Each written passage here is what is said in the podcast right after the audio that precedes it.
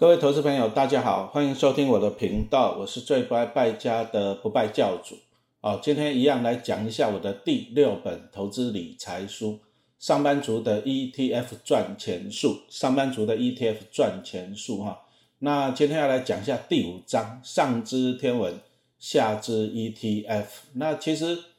这里有讲到，其实陈老师小时候还蛮喜欢看星星的，因为我们小时候其实跟各位可能不大一样。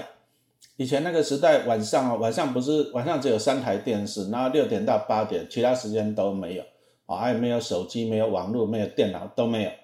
啊。所以我们小朋友呢，啊，夏天又很热，对不对？也没有冷气啦，那个时代都很穷哈。啊，我小时候我们就住在农村嘛，哦，三合院，所以晚上哈，就大家都会在院子里面啊，就是那个晒谷场那边乘凉啊，大人在那边乘凉，我们小朋友在那玩捉迷藏啊。对啊，我记得我一次玩捉迷藏啊，那时候都有一些稻草堆嘛，我就躲在旁边躲一躲，赶快吓得赶快跑出来。为什么？因为有蛇啊。那为什么有蛇？这个又讲到农村嘛，农村有什么？种稻子嘛，那就有稻谷，有稻谷了，一定有老鼠，有老鼠一定有什么？有蛇了啊，那就是小时候的生活。那那时候啊，还有萤火虫，因为我那时候小时候住北头，北头那时候很多水，水很干净，那水很干净就有萤火虫。哦，那现在都没有。那小时候在那玩，那玩累了就躺在那个稻谷场那边，然后就看那个星星嘛。啊，那那个时候星星也很多，反正躺着就看，就很开心啊。小孩子就这样子啊，所以从小就还蛮喜欢看星星的这样。那喜欢看星星，后来你看老师书上有写嘛，我们小时候就穷嘛，所以说人哦，人你要靠自己。啊，小时候穷啊，我那时候小时候看星星，想要买望远镜，啊，家里穷啊，就想说不可能啊，不可能买给我怎么办？我记得我小学六年级吧，啊，我那时候就坐公车到重庆南路，啊，就去买了一本那个什么天文仪器的书啊，那有教人家做望远镜。我小学就在看，那国中就买亚克力来磨镜片，啊，到了高中，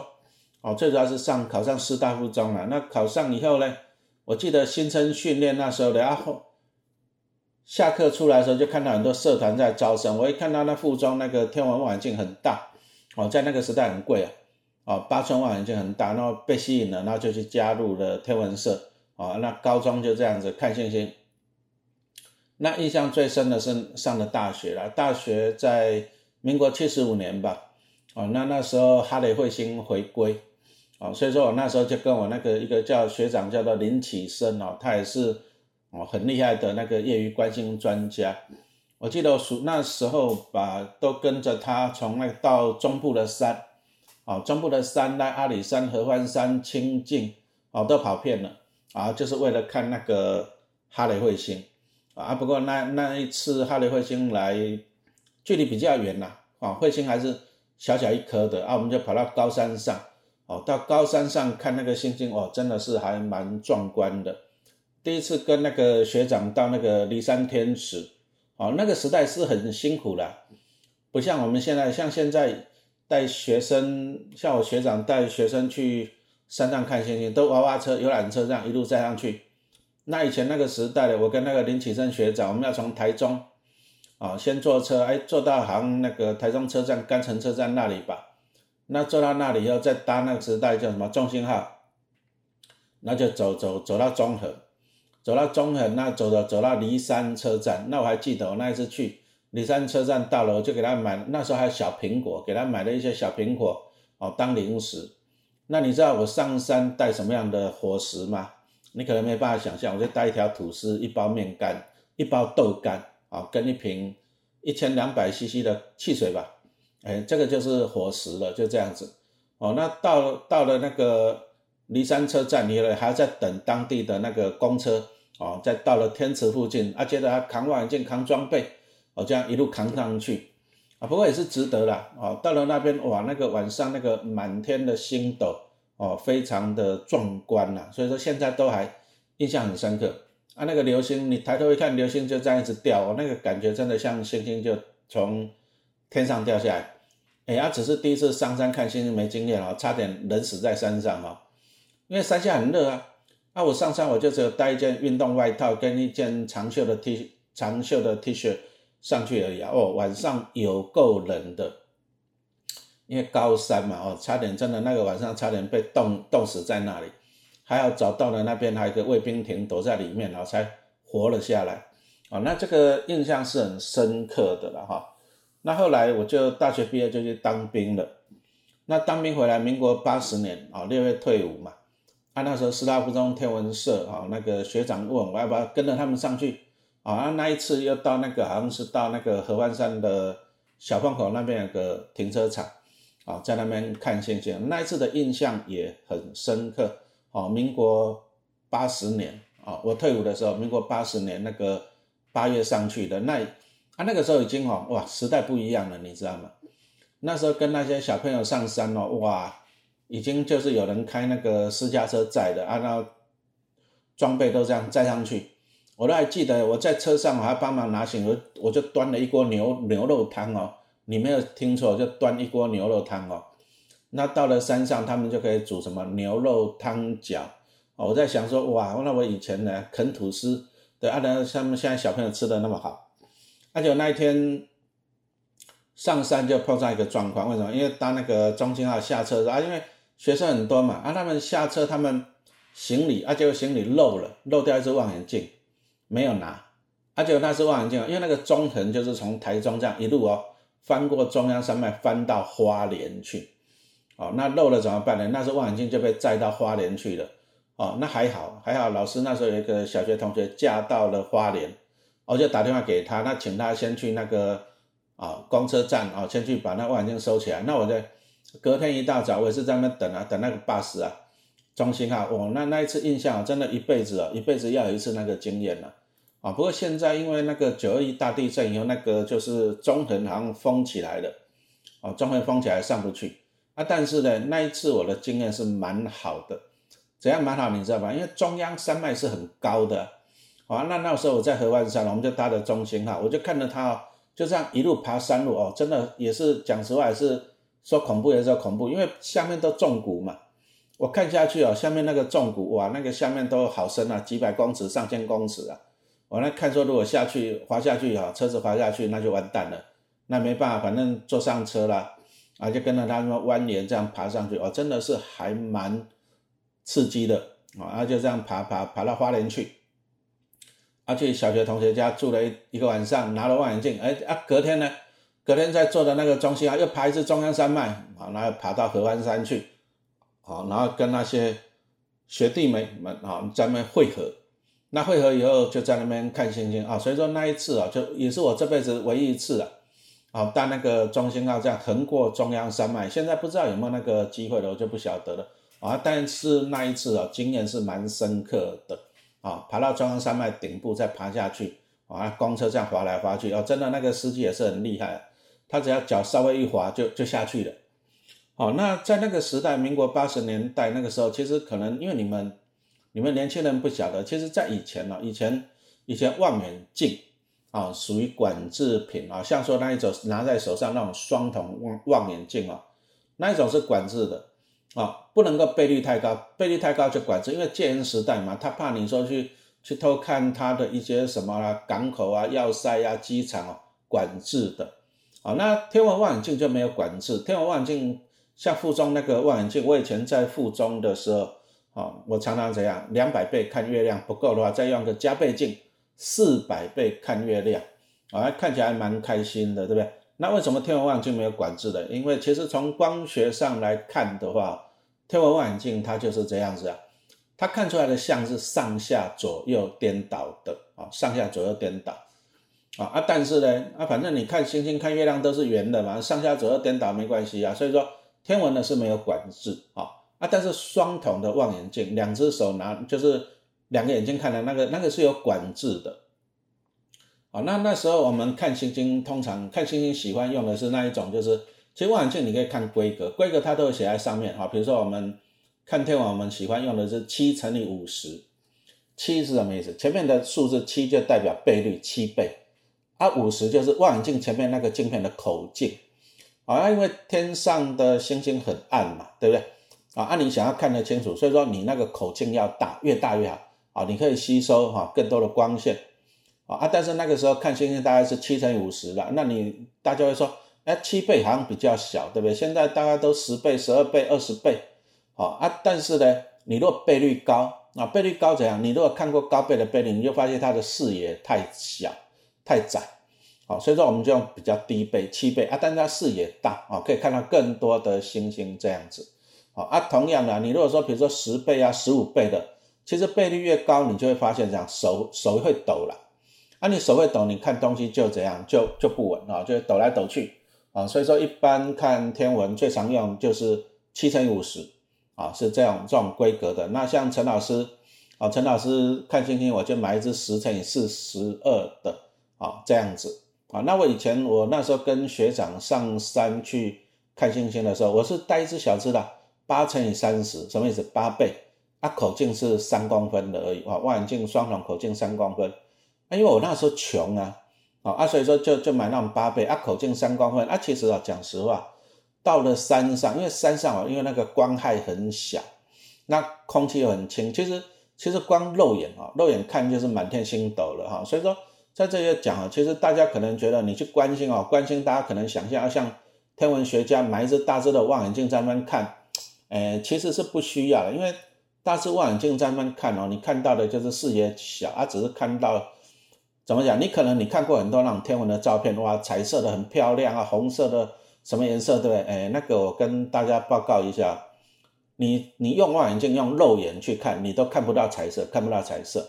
因为那个光线很暗啊。天上星星，你有些星星距离我们是好几万光年，甚至几亿光年，那个都太远了。好，那我们人的视网膜就你如果说很暗的东西，你看到的就是黑白，就这样子。哦，所以说其实我们用再好的天文望远镜去看星星，你其实你肉眼看到的都是黑白的，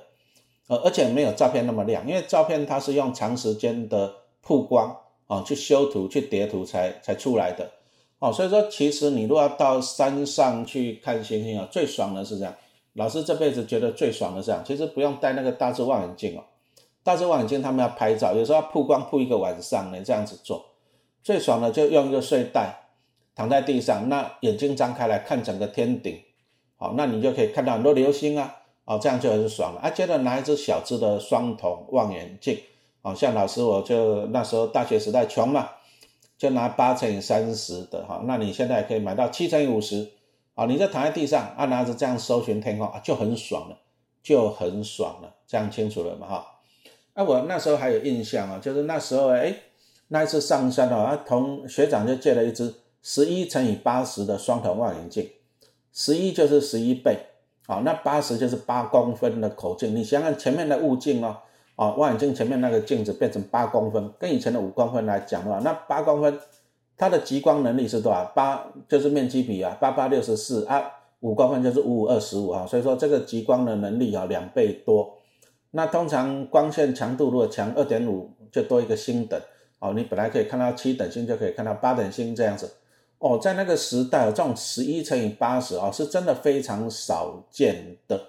哦。我还有印象啊，我到了，你看啊，民国八十年到现在三十几年过去，我都还有印象哦。哦，拿那一只望远镜看出去啊，第一个十一倍，当然看起来比较大嘛，啊，看东西比较大啊。再来呢，哦，又比较亮，因为它口径比较大哈。那时候那时候真的还蛮有印象的啊。不过哈，讲实话了，后来我们在山上看星星啊，就看到，讲真的就是人性了。因为晚上在那边扎营，那那扎营它就是一个管理处嘛，管理处在那边哦，好处就是我们不用铺那个什么帐篷啊，管理处那边停车，我们就在在那边一楼那边搭帐，在那边睡觉打地铺。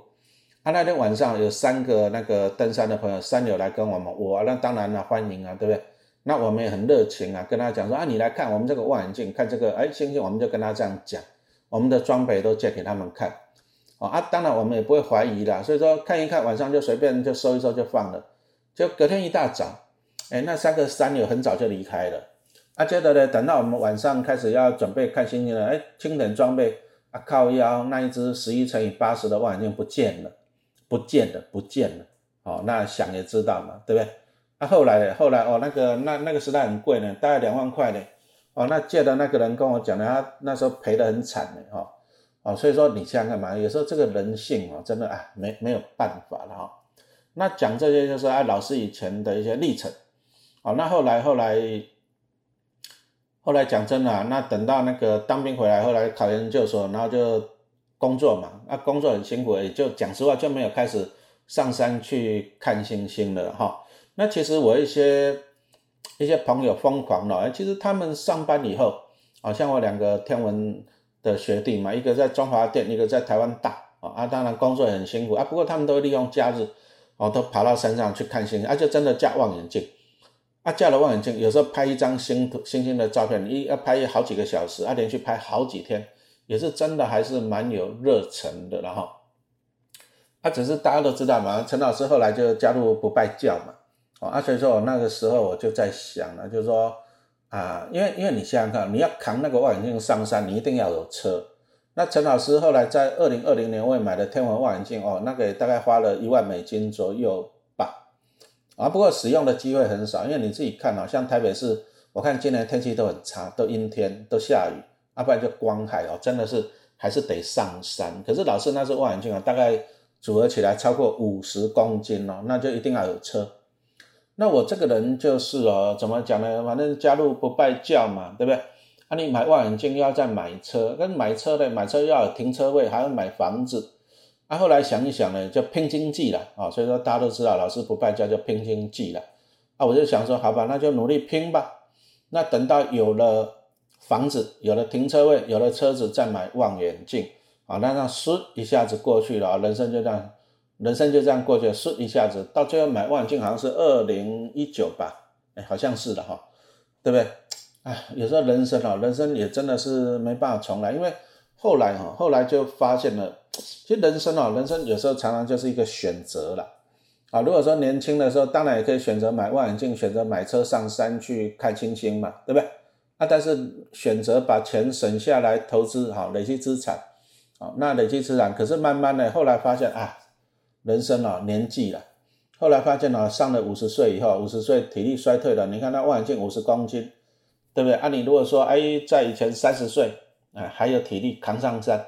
那现在呢？现在现在要练体力了哈。那再来啊，我一个感觉就是，哎，三十年前，民国七十几年啊，三十几年那时候上中部的山上去看星星，哦，那时候光害真的很少啊。那时候西部西部其实你看哦，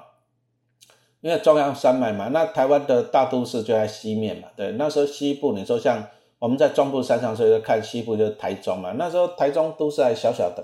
哦，所以说光害很小，可是我后来到了民国一百年以后，我慢慢是跟跟一些老朋友上去看星星，我发现了西部光害变严重的，因为整个西部繁荣嘛，你说台中市台中县一繁荣的，哇，那个到了高山上看的话，西部还是亮亮的光害，大概要等到晚上十一点以后，啊啊才会光害慢慢下去，啊再来第一个是光害了，第二个就是怎样，空气污染。啊，空气污染这样子，那你看台北市就常什么雾霾啊，空气污染哦。这个我记得我小时候看天空啊，天是黑的，星星是亮的。那现在天空是亮的，啊，星星是暗的，啊，没办法就就光害。啊，所以说人生哦，人生就不能够重来了。你如果说，啊，我如果年轻的时候知道说，哎，后来变成这样，那搞不好三十岁还是上山去看星星。啊，拍星星啊，因为那时候有体力，天空又亮啊，星星又亮，这样子啊。不过人生哦，人生就是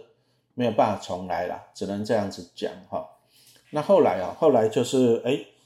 讲到了哎，那时候二零一九年吧，对不对？那那时候这个也是师大附中的学弟找我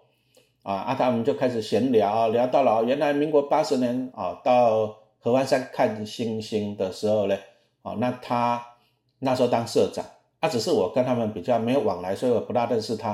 啊，那民国到了二零一九年的时候，哎，那个学弟来找我啊，那那时候后来大家都知道，他就是那个中信投信的叶松炫嘛。啊，那大家都知道，那二零一九年哈，老师就跟着他，就是到处去巡回演讲了哈，推广一些投资理财的教育这样子。哦，那这个就是讲了一些啊人生的一些的经历啦。好，那。大家也都知道嘛，其实其实有时候我一直在想啊，人生啊，人生就是一个选择了啊，你选择你要先投资理财，还是要选择过好你的人生哈。不过我觉得，我现在觉得，老师真的觉得，每个人你要过好自己的人生，不要让自己后悔。那你如果说想不让自己后悔，你就要怎样？你就要去能够知道未来的趋势啊。就像老师刚刚讲的，我可以年轻的时候选择这样把钱省下来做投资理财。那我现在当然大家看到老师的成果了嘛，啊，退休的海阔天空嘛，是不是？那你也可以选择啊，比如说我年轻的时候我就好了，把钱拿去买车啦、买房子啦，对不对？买房子的停车位才可以放车子嘛，对啊，我还可以买望远镜嘛。可是我的钱就全部花到这个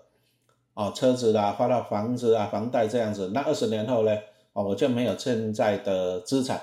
啊，但是我年轻的时候就有看到星星。哦，所以说人生哦，其实就是多一个选择啊，就做选择。所以说有时候我们跟大家分享这些投资理财的经验，其实是让让大家多一个选择。你如果说能够知道未来的发展趋势，那你现在就可以做一个选择，这样清楚了嘛？哈，那当然啦，知识是越多越好嘛，对不对？知识越多，你才知道说你选择现在的选择，那在未来会变成什么样？哈。那举个例子来讲啊，最近老师有点不大开心了。啊，其实你看一下老师粉丝团，其实我只是提醒我们不拜教的粉丝嘛，对不对？你说像我在今年四月，那那时候兆丰金涨到四十四、四十五，你看老师粉丝团有没有一直在提醒低本利比啊、高本利比、低值利率啊、获利没有成长，对不对？啊，我一直提醒。那你看啊，从四十几块钱跌到三十五块钱了，现在录音时间是六月嘛，对不对？两个月。哦，那我当然我是提醒，但是啊，有些有些他们就是专门在捧兆丰金的社团，然后叫他们不爽了，就他们说啊，老师在打压，老师在造谣什么什么的。那其实投资股票基本上都是用基本面的分析嘛。上面一个基本面，你看兆丰金过去两年获利其实也不好啊，他之前还可以赚两块钱，过去两年只有赚一点八多。好，那今年今年。获利很差！今年前五月只有赚零点四九，今年要赚一点五，搞不好都有点问题哦，对不对？前五月才赚一点四零点四九而已，那今年肯定比去年获利是衰退的。那获利没有成长，但是它的本利比却在高点。以前股价顶多三十块、二十八，啊，现在涨到四十四的，本利比太高。好，那其实其实我们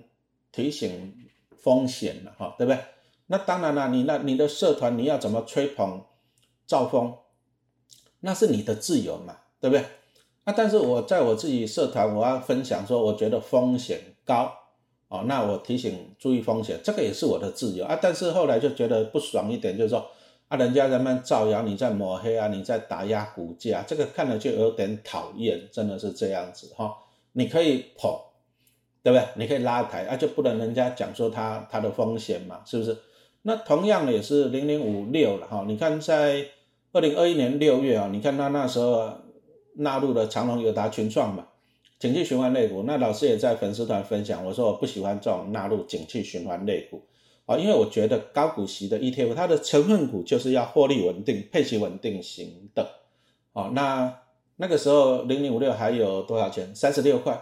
啊，当然我分享完了，也是一些，啊零零五六的爱好者就在那骂啊，你又在打压，又在怎样怎样骂骂骂。你看我现在录音的时间已经跌到二十九块多了，你看，哦，所以说我们只是说啊，分享，其实